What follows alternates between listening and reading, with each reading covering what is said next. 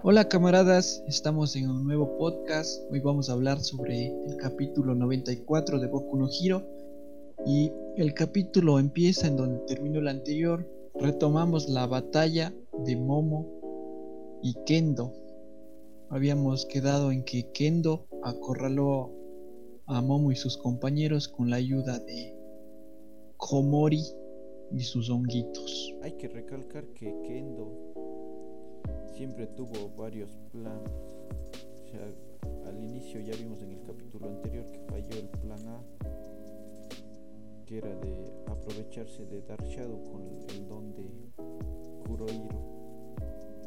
Pero todos ya estaban enterados del plan B, por eso Kurohiro ya supo qué hacer enseguida después de que ya falló el plan A y ya les llevó a la trampita de hongos.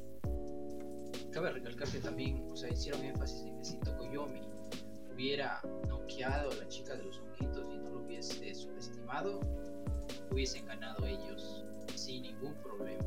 Porque Kendo llega después uf, con la pobre de Momo hecho pedazos, sí le dio bien duro, pobrecita.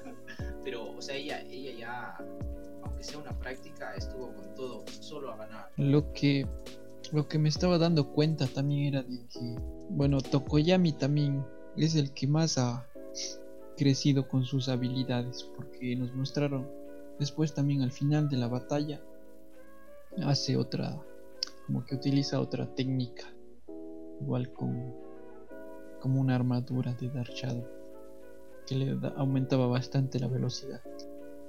Así que Tokoyami sigue ahí, potente, porque de ahí, por parte de los otros, creo que prácticamente no, de ahí la chica de los honguitos también que ha tenido su hongo secreto. Bueno, sí es verdad. Ahí, ahí el que en este capítulo, o sea, bueno, en esta, en este enfrentamiento, lo que más destacó eh, con nuevas power ups fue Tokoyami. Tuvo Arcángel Oscuro y ahora con su armadura. Super, o sea, el entrenamiento que tuvo con Hawks y de ley se está escondiendo algunos otros poderes más. Fue bastante bueno. Sí. También nos damos cuenta que la, ya como son los estudiantes de la clase B, que realmente sí pueden llegar a usar esas, esa clase de estrategias, porque cuando le dijeron a Kendo también que cuando usó esa técnica del honguito en la tráquea, sí se asustó. Y también el mismo Kurohiro que estaba presente cuando la cuando Komori usó esa habilidad, sí como que dijeron qué onda.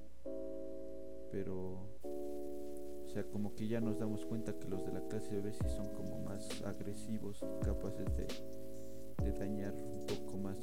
Yo vi, un- bueno, vi una miniatura de un videito en YouTube que decía quién traiciona a la UA. Y ha de ser la chica de los honguitos.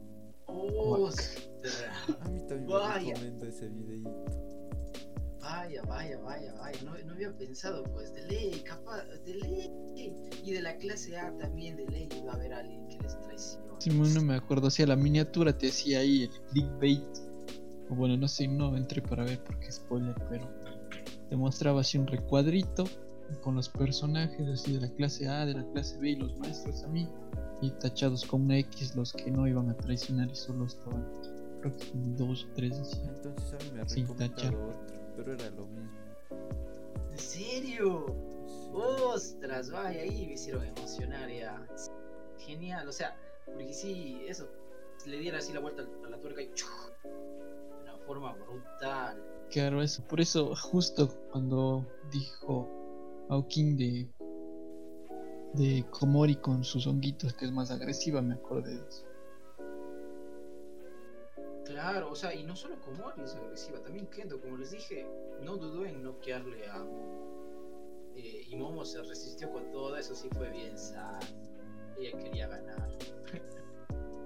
Claro, o sea, y Momo tenía pues la oportunidad, aunque creo que decían que si le hubiese matado, si le disparaba con el cañón.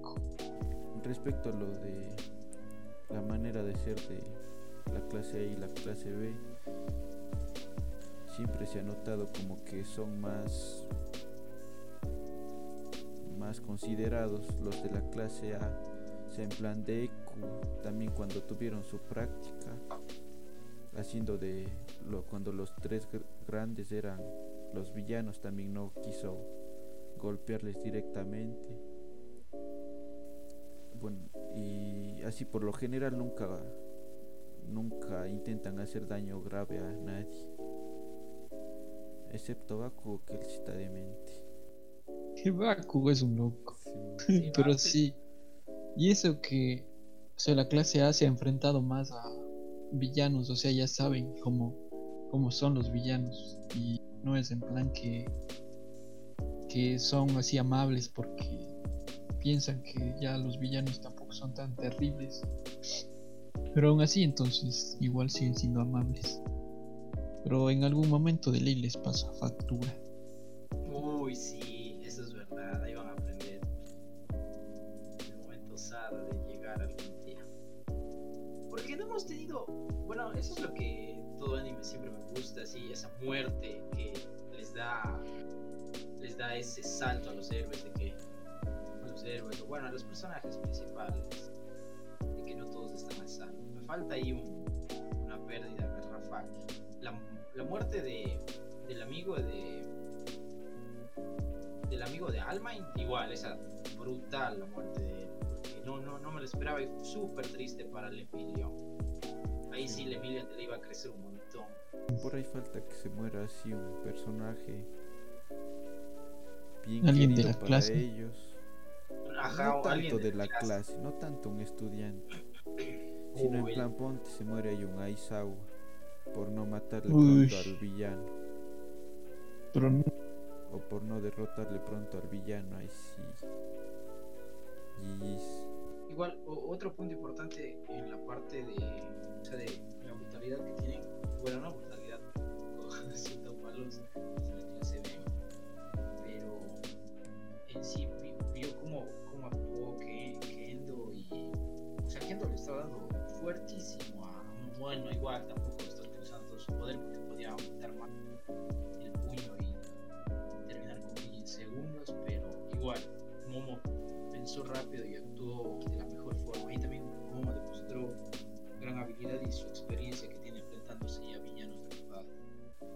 Eso también nos recalcan de que Momo es una estratega nata cuando Todoroki dice sobre, o bueno, nos muestran un, flashback de una práctica que tuvieron y que, que Momo había ya planificado todo desde el inicio, solo le falta un poco de confianza en sus planes.